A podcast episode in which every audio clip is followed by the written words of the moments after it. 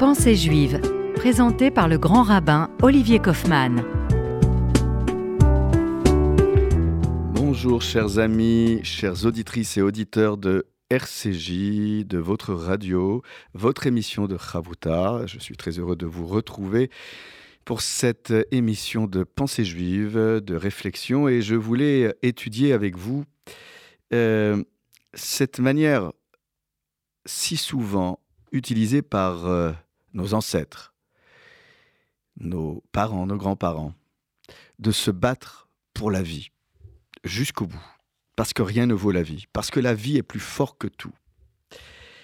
Lorsque les enfants d'Israël se retrouvent sous le joug de l'oppresseur égyptien, lorsque Pharaon décrète de manière scélérate l'arrêt de la natalité dans le peuple d'Israël et euh, envoie ses soldats pour euh, scruter, pour guetter la moindre naissance d'un enfant, d'un garçon, qui serait menacé d'être jeté dans les eaux du Nil. Lorsque nous savons aussi que c'est cette histoire, cette histoire d'un enfant caché avant d'être caché dans le palais royal égyptien, adopté par la fille de Pharaon, Bithia, caché dans ce panier d'osier. Lorsqu'on voit qu'il faut euh, cacher cet enfant et lui préparer, comme le dit la Bible, comme le dit la Torah, un berceau de jonc, qu'elle va enduire cette maman, Yochevet, qu'elle va enduire de bitume et de poids, pour y placer Moïse, cet enfant si fragile, né de manière prématurée, et déposer ce panier de d'osier dans les roseaux sur la rive du fleuve. Lorsqu'on voit moult détails qui nous expliquent comment Yocheved, la maman de Moïse, a préparé ce berceau pour qu'il soit l'endroit dans lequel soit protégé des eaux du Nil, protégé euh, de tout ce qui pourrait menacer la sécurité de Moïse. Yocheved va tout faire donc pour cacher son fils et le protéger du décret scélérat de Pharaon. Elle va également euh, aller jusque construire, bâtir ce berceau. Mais n'oubliez pas que pendant trois mois, elle va le cacher chez elle avant de prendre la décision de, le placer dans ce euh, berceau de fortune. Lorsqu'on sait que nos maîtres nous expliquent que ce barrage instauré de manière violente par Pharaon pour empêcher les femmes d'Israël d'accoucher dans de bonnes conditions, au moment où cette femme aurait pu être soumise au regard inquisiteur de ces soldats de Pharaon qui allaient guetter euh, euh, le moindre signe euh, de grossesse et de vérifier à ce que les sages-femmes puissent appliquer de manière précise le décret de Pharaon. Alors ce Moïse, qui est né par miracle, de manière prématurée, avant même que les Égyptiens puissent déceler sa présence, alors que les astrologues de Pharaon avaient, euh, eux, vu dans leur prédication qu'un libérateur pourrait naître euh, au sein de l'Égypte et menacer euh, cette autorité pharaonique. Lorsqu'on sait que pendant ces trois mois, ces trois mois où euh, durant lesquels Myriam, Yocheved va pouvoir chercher une solution, chercher une solution qui pourra se substituer à celle qu'elle avait déjà trouvée pendant les trois mois euh, qui euh, viennent de se suivre les uns après les autres alors que Moïse était né de manière prématurée à l'âge de six mois. Lorsque on voit que Yocheved va préparer avec des matériaux choisis, euh, c'est-à-dire les matériaux que j'ai cités précédemment, pour pouvoir faire en sorte que ce berceau soit hermétique, pour pouvoir envoyer sur les eaux du Nil son fils. À supposer, s'interrogent nos maîtres, à supposer que cette teva, que ce berceau, soit assez solide pour assurer la sécurité de cet enfant. À supposer que euh, ce berceau ne s'enfonce pas dans les profondeurs des eaux du Nil. Mais réfléchissons un instant, disent nos maîtres. Tout ça pourquoi? Au bout du compte, on pourrait tout à fait s'interroger, non pas juste sur la sécurité de l'enfant, mais sur la manière avec laquelle il va pouvoir s'alimenter. À supposer que ce berceau soit assez solide pour le protéger. Quid de son alimentation? Quid euh, de la surveillance que nous devons avoir pour un enfant aussi fragile? Une surveillance de tous les instants. Quid de sa croissance? Quel intérêt alors de prolonger une vie dans un berceau certes solide, mais qui ne pourrait pas garantir l'alimentation de l'enfant. À quoi bon faire en sorte que ce berceau ne s'enfonce pas dans les eaux du Nil, alors qu'il n'y a aucun avenir garanti pour un enfant de cet âge-là, né dans des conditions prématurées, avec euh, autant de force, de détermination?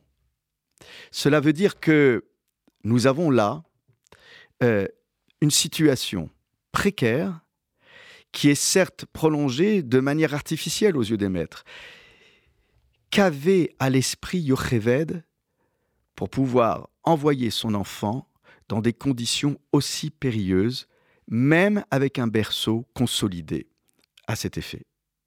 Il est difficile, il est difficile de répondre à cette question.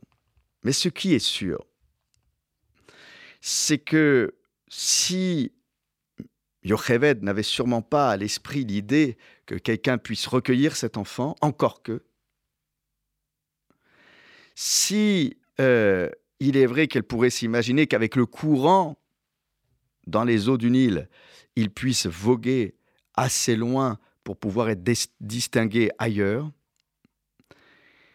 il n'en reste pas moins qu'il fallait imaginer et avoir beaucoup d'imagination pour supposer que celui ou celle qui recueillerait euh, cet enfant soit hébreu et non égyptien. Alors à quoi bon préserver cet enfant? Et là, vous voyez, il y a un message très fort qui nous est transmis par nos maîtres. Et nos maîtres insistent sur la force de transmission, même à cet âge-là. Si nous faisons tout, si nous déployons tous les efforts de manière constante pour sauver l'insauvable, pour euh, aller jusqu'au bout d'une situation inextricable, eh bien, nous ne pouvons attendre que des bons résultats, peut-être pas tout de suite, mais peut-être dans un avenir proche. Ce qui veut dire que pour les rabbins, il n'y a rien qui puisse nous faire sombrer dans une forme de fatalisme. Il n'y a rien qui puisse nous faire baisser les bras. Nous devons faire, comme nos maîtres le disent, hishtadlut, c'est-à-dire déployer les efforts les plus constants, les plus multiples, pour sauver la vie. De toutes nos possibilités, de tous nos moyens. En dépit du fait que la réalité nous démontrerait le contraire, en dépit du fait que nous comptons sur aucun miracle, nous devons mettre la main le plus loin possible pour susciter le réveil d'en haut. C'est le réveil d'en bas. Ce sont les efforts déployés en, bas qui ne peuvent que mettre en mouvement euh, une réaction salutaire qui nous viendrait d'en haut. La main humaine viendrait accompagner ou faire même le premier pas pour susciter la main divine. En somme, un sauvetage pareil qui pourrait paraître complètement fou et inabordable parce qu'il est entamé, parce qu'il est poussé et amorcé par un être humain en la personne de Yocheved, alors nous pouvons imaginer que en haut, on ne puisse pas rester insensible à tant d'efforts. C'est l'équation qui, nous est proposée par nos maîtres, et c'est la raison pour laquelle la Bible nous donne autant de détails pour décrire les préparatifs de Yocheved pour envoyer sur les eaux du Nil son fils Moïse. Nous allons nous retrouver tout de suite, dans quelques instants, après une pause musicale rafraîchissante. À tout de suite. אלוקינו עשה ולא לנו ראה. עמידתנו דלים וריקים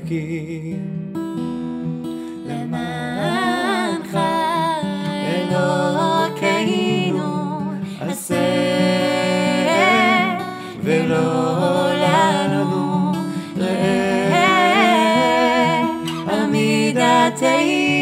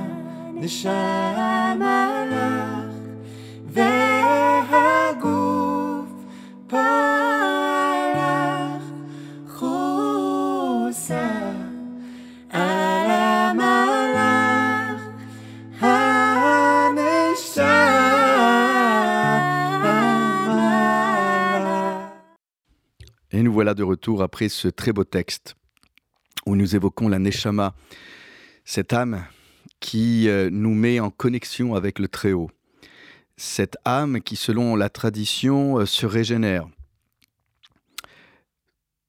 À chaque fois que nous mettons euh, à nous reposer la nuit et nous retrouvons cette vigueur et cette force pour aborder une nouvelle journée le matin. Cette Neshama dont nous évoquons à chaque fois la force. Et c'est sûrement cette force d'âme, de Neshama, qui a euh, animé, qui a animé Yocheved, cette mère, cette femme, cette sage-femme. Elle, plus que quiconque, connaît le prix de la vie, des retrouvailles avec la vie, puisqu'elle avait retrouvé son époux sur l'insistance de Myriam, cette petite fille, euh, pour pouvoir euh, reprendre une vie conjugale, alors que Amram avait répudié euh, son épouse, étant terrifié par les décrets de Pharaon, et ne pas prendre le risque d'avoir un enfant. Et Myriam, qui va précisément faire en sorte que cette vie conjugale retrouvée puisse être sous le signe de la joie de vivre, du bonheur de vivre. Et c'est précisément parce qu'elle est portée par cet amour de la vie qu'elle va faire preuve de créativité, d'imagination. Oui, durant tous les temps que nous avons traversés, même les plus difficiles, nous nous sommes battus pour continuer à donner la vie, à entretenir la vie, à transmettre à nos enfants, à étudier, même dans les moments les plus difficiles. Combien de naissances ont eu lieu pendant ces moments difficiles que furent euh, la guerre, que furent euh, les humiliations durant cette triste et horrible période de la Shoah. Ces enfants de la guerre, je pense aussi à ces enfants cachés qui n'ont pas retrouvé leurs parents. Combien euh, d'hommes et de femmes se sont retrouvés confrontés à cette vie, mais pourquoi faire? Et j'ai une pensée affectueuse pour euh, Nathalie Zaidé, euh, une chroniqueuse ici euh, sur RCJ et qui a énormément travaillé sur la question et qui, avec son groupe d'écoute, son groupe de travail, le centre de voix et toute son équipe, fait un travail gigantesque au sein du mémorial pour écouter et libérer la parole des enfants cachés. Moïse, lui, n'a pas encore la parole, bien évidemment, mais cette parole, elle est déjà en prémisse parce que plus que des paroles, ce sont des actes, des actes d'un courage infini. Et c'est pour toutes ces raisons euh, que même si, selon la Torah, Yocheved fait le constat qu'elle ne peut plus continuer de le cacher chez elle, elle va trouver une solution de substitution. Le texte est très clair. Elle l'a caché pendant trois mois. Et elle ne pouvait plus le cacher plus longtemps. Et c'est pour cela qu'elle lui prépare un berceau.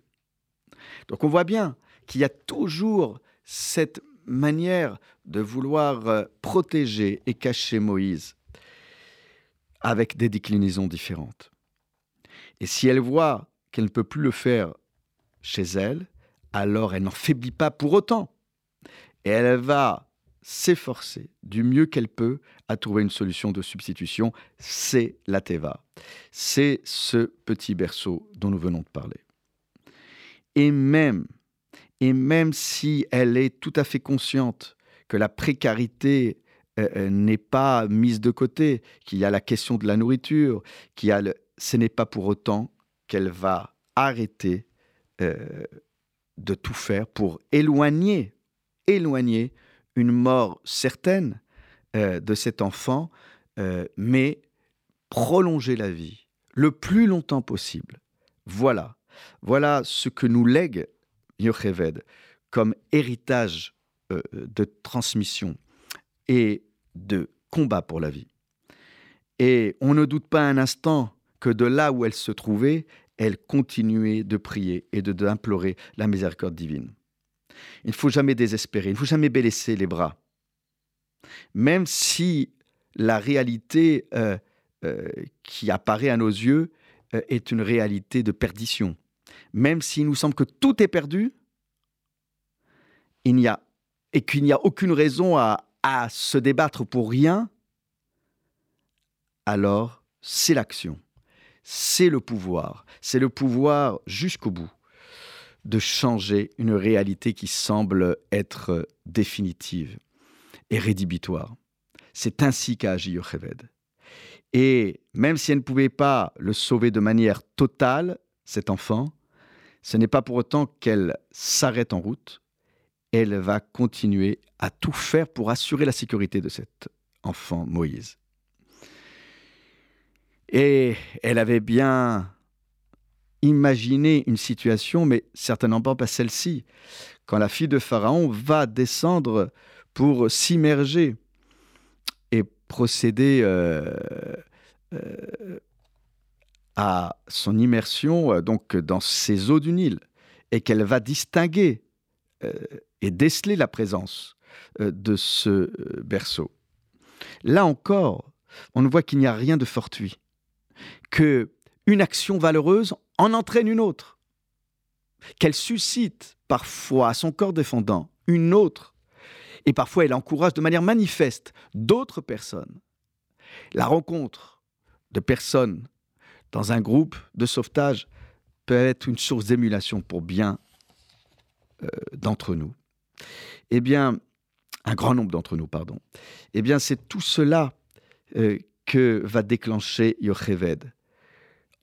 En somme, c'est la fille de Pharaon qui va pouvoir assurer ce prolongement de sauvetage. Comme si ce processus de délivrance d'Israël avait bien plutôt commencé avec le sauvetage d'un individu. C'est le sauvetage d'une âme, en la personne de l'âme du libérateur d'Israël, qui va provoquer d'autres sauvetages.